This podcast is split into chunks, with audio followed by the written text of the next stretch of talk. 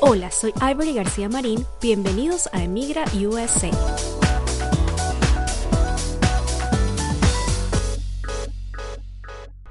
Muy buenos días, Frank. ¿Viste Hola. los Oscars? Sí, los vi, los vi. Estuvo, estuvo, estuvo muy chévere. Me encantó. Además tuvo una dinámica brutal eh, y rara vez se ve eso en esos, en esos premios. Pero muy bien, muy bien. Pura gente extraordinaria, ¿verdad? Pura gente con habilidad extraordinaria. Pero hay una forma de, de descubrir y de aprovechar esas habilidades en materia de inmigración, ¿no? Que Es- exactamente. Bueno, tú sabes, Ivory, que eh, ese fue mi caso.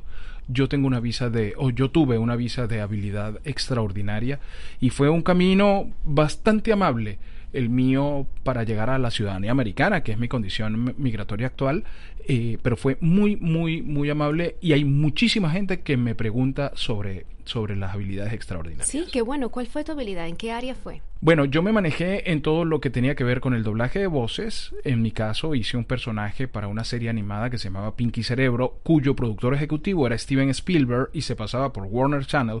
Y eso eh, reforzó, sin yo saberlo, reforzó eh, mi, mi expediente.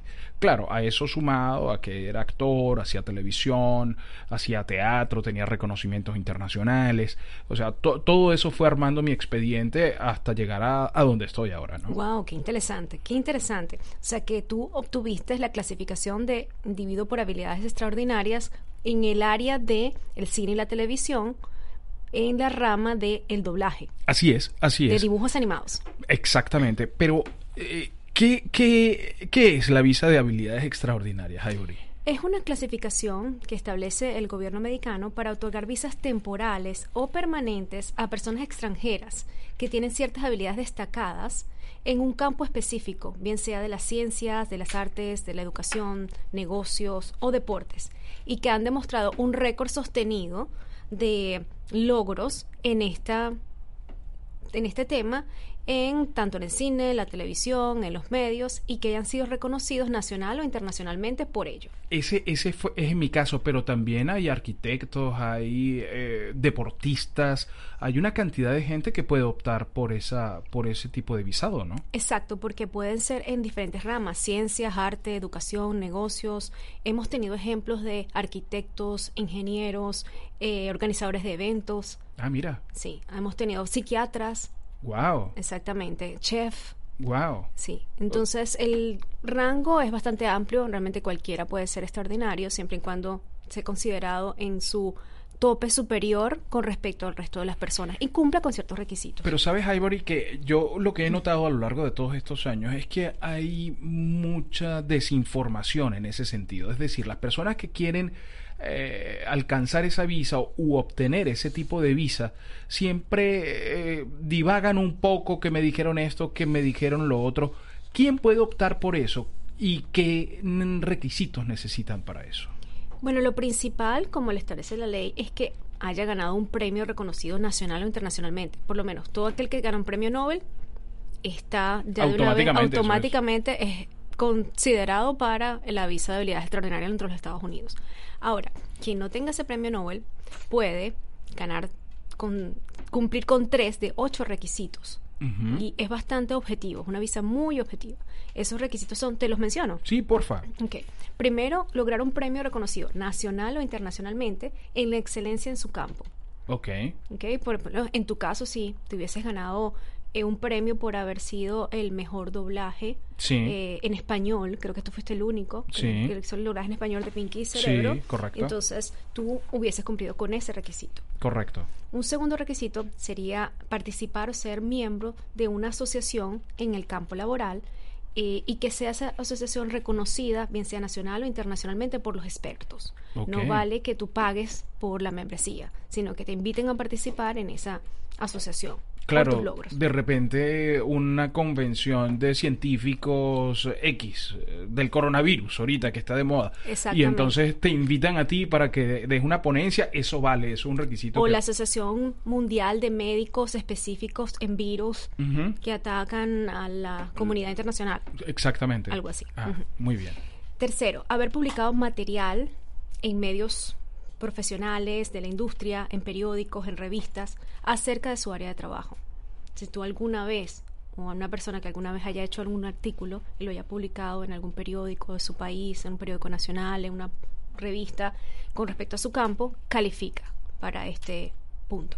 Esto sirve, esto sirve mucho, Ivory, para aclarar que no es algo repentino. O sea, que tú tienes que probar que tienes una trayectoria en el área de desarrollo en la que estás. O sea, tienes, tienes que tener una carrera, pues. Sí, y normalmente si una persona escribe un artículo y algún medio relevante escoge a la persona con ese artículo para publicarlo es porque considera que es una persona que está que sabe del tema, que es reconocida y, ya eso es un filtro que, que, consideran el gobierno para como catalogar como que cumple con el requisito. Qué interesante. Em, esos requisitos, bueno, que los estamos revisando, ¿hay, hay más? Me imagino que, hay más. Sí, son ocho.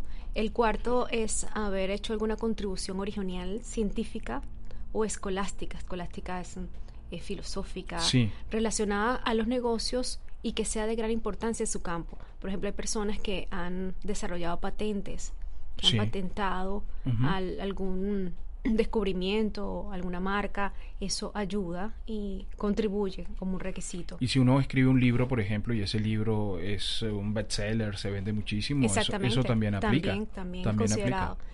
Eh, adicionalmente, también artículos que hayan escrito o que personas, que otros escritores hayan escrito acerca de la persona, sea bien sea que sean de su propia autoría o que haya sido él mencionado en artículos de, de otra persona.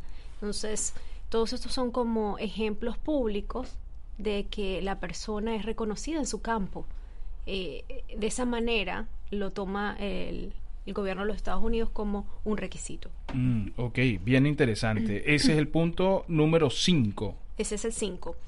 El número 6 es haber recibido una remuneración o salario alto y alto comparable con el promedio de su área o su campo laboral.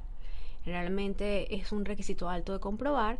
Eh, sin, sin, embargo, es sencillo de, comprobar hacer con contratos o con extractos bancarios, con transferencias, etcétera. Qué bien, qué bien. Tú sabes, bueno, a lo mejor me voy a meter aquí un poco en Honduras eh, pero, ¿sabes qué me pasó a mí? Que a mí, por ejemplo, me pidieron un proyecto. Me dijeron, ok, perfecto, tú tienes todo esto, este, eh, tienes todas estas condiciones, excelente, ¿qué vienes a hacer tú acá? Y entonces yo tuve que armar como un plan de trabajo eh, para elaborar en los próximos tres años. Me pasó con la primera, con mi primera visa. Em, entonces fue donde estuvo la prehistoria de voces de marca. En aquel tiempo tenía otro nombre, pero entonces yo dije, mira, yo tengo tanto tiempo dando clases y mi expectativa es preparar a otra gente para hacer lo que yo hago. Y no existe aquí en los Estados Unidos. Entonces esa es mi propuesta. Y eh, fíjate que cuando fui a, sacar la residencia, me pidieron eh, constancia de que yo había realizado ese plan de negocios, lo había llevado a cabo. O sea, que si yo había venido realmente a dar clases. Si lo había ejecutado. si lo había ejecutado. Lógicamente lo ejecuté.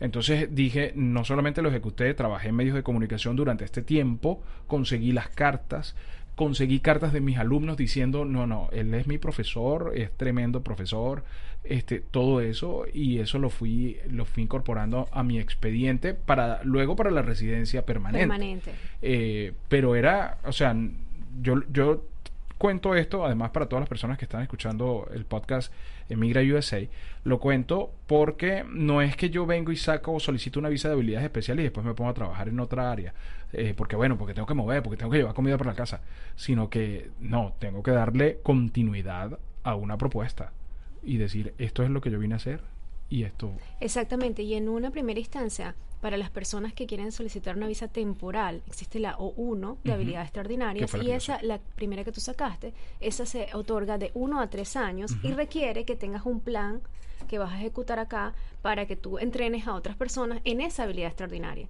Luego, si quieres permanecer dentro de los Estados Unidos, entonces aplicas a la residencia permanente, donde ya no tienes que tener un plan porque ya lo has ejecutado. Simplemente cumples con el resto de los requisitos y te otorgan tu green card. Qué interesante. Habíamos quedado en el punto número 6, ahora vamos al punto número 7. El número 7 es que hayas participado como juez o panelista en la evaluación del trabajo de otras personas en tu área. Por ejemplo, en el caso de los deportistas, hay deportistas que están tan reconocidos que ya participan como jueces en las competencias de otros deportistas de su Claro. especialidad. Claro. Entonces, haber participado como juez es uno de los requisitos que, que se considera para este tipo de habilidades extraordinarias. Buenísimo. Y eh, ahora vamos a ir al 8, pero en este caso yo tengo que cumplir con estos ocho requisitos. Tienes que cumplir con al menos tres de esos ocho. De los ocho que estamos nombrando, seleccionar los tres que Donde pudiesen más ser cómodo. más cómodo y con esos mostrar la digamos los El soporte. el soporte y de esa manera ya puedes tener tu visa. Súper. Vamos al número 8. El último es haber sido empleado o desempeñado un rol esencial en alguna organización o establecimiento que tenga una reputación distinguida en el área de tu campo laboral. Por ejemplo, en tu caso, tú mencionaste que tú trabajaste para la Warner, Sí, que fueron los que los Lo- creadores de Pinky Cerebro. exactamente. Pues muchos de nosotros, la mayoría reco- reconocemos quién es la Warner, Claro. una empresa internacional reconocida en el área del cine, la televisión y los dibujos ani- animados. Exactamente. Entonces, haber tú desempeñado ese rol para esa institución, para esa empresa, significa que ya cumples con este requisito. Claro, claro. Qué bien, qué bien. Em, ¿Cuánto tiempo eh, toma obtener esta visa? Porque la gente muchas veces se desespera, dice, oye, pero eso es muy largo, pero eso en cuánto tiempo me lo dan y todo esto. Esta es la visa más rápida de obtener. Es la única que tiene un proceso expedito o acelerado que en 15 días te dan la respuesta. En algunos casos, la disponibilidad de la visa puede tardar un unos meses en que te llegue. Y ese tiempo la persona, si bien sea que ya sabe los resultados a los 15 días, puede esperar por esa disponibilidad de la visa dentro o fuera de los Estados Unidos. Si está dentro de los Estados Unidos, puede esperar con una visa de turista, con una visa de estudiante o con otro tipo de visa de, tra- de trabajo. Y si está fuera, espera y solicita una cita en la embajada, en la embajada más cercana de, a su residencia y allí le otorgan su visa. Ivory, tú sabes que aquí a, a Miami y a Estados Unidos en general, pero en Miami en particular, muchos de los artistas latinos vienen a presentarse. Para eso es necesario una visa, una visa de trabajo, porque ellos vienen eh, a, a- a tener una relación comercial con Estados Unidos. Exactamente, a muchos de ellos esa visa se le solicitan su mismo empleador. O sea, la empresa que los ha traído para acá realiza el trámite y, y funcionan como los apadrina, los padrinos o los sponsors de estas personas. Luego ellos, una vez que hayan estado acá, eh, que hayan ejecutado ciertos trabajos, cumplan con estos requisitos. Si ya cumplen por ellos mismos con tres de estos ocho requisitos, no necesitan tener sponsor, no necesitan tener padrinos. Y pueden ellos mismos solicitar su residencia por habilidades extraordinarias. Eso es, eso es importante, eso es importante resaltarlo porque hay muchísima gente que está en Latinoamérica que viene a Estados Unidos porque viene a presentarse una obra de teatro, un concierto, viene tal, y lo ideal es que uno tenga una relación lo más pulcra posible con los Estados Unidos y cumplir con todos los requisitos, es un país de leyes. Entonces, si uno cumple Hacerlo con legalmente. hacerlo legalmente y decir, no, mira, yo no me puedo ir a presentar hasta que yo no tenga mi permiso de trabajo que me, da, me va a dar la autorización para yo tener transacciones económicas dentro de los Estados Unidos por mi capacidad. Y que luego eso te va a servir para cumplir con ciertos otros requisitos para que puedas optar por una visa permanente si eso es lo que quieres hacer. Claro, claro. Es, a- además es una ventaja, es una fortaleza que te da como talento, como, como artista. Dices, no, yo la tengo ya, puedo ir y presentarme y eso, y eso es tentador para los empresarios, ¿no? Y te permite escoger, porque si bien alguien puede ser tu sponsor o tu, apadrina- tu padrino por primera vez, tienes que trabajar solamente para esa persona Así mientras tienes es, esa visa. claro. Pero si luego tú la puedes obtener por tus propios medios, sin sponsor, tú puedes escoger después para quién quieres trabajar. Sí. Una vez estando acá, ejecutando tus habilidades. Claro, puedes estar atento a, a las mejores ofertas. decir, Exactamente. voy para acá, voy para allá, este me está pagando más, esto me interesa más, esto me ayuda a crecer Puedes profesionalmente. escoger. Claro, puedes, puedes.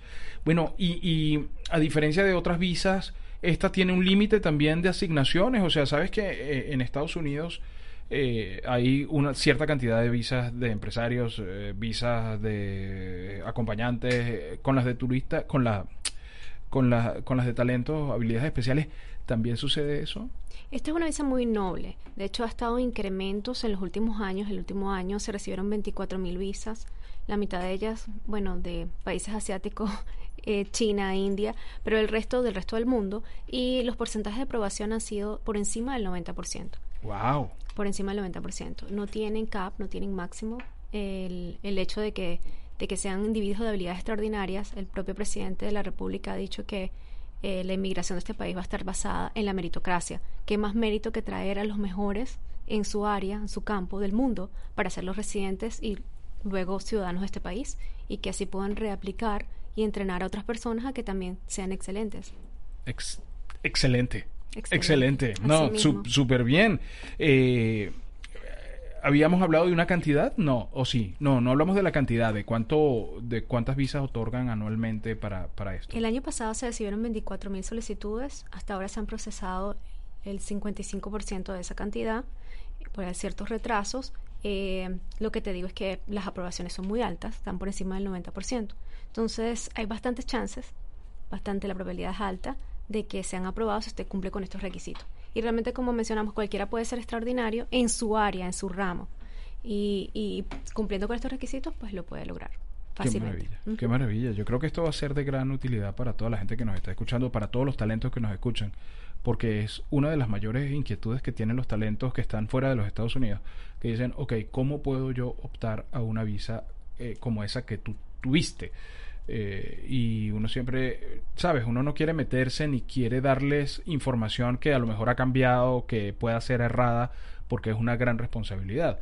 Entonces me parece que este podcast va a ayudar muchísimo a todas esas personas. Perfecto. Gracias, Frank. Y ya sabes que para tener información adicional, cualquiera que nos esté escuchando, pueden visitar nuestro site www.emigrausa.net las redes sociales de arroba emigrausa o enviarnos un email a info arroba emigrausa.net y si quiere saber si usted clasifica y califica para este tipo de visa, puede contactarnos para hacer su cita. Yo soy Ivory García y esto es Emigrausa. Hasta la próxima oportunidad. Muy feliz día.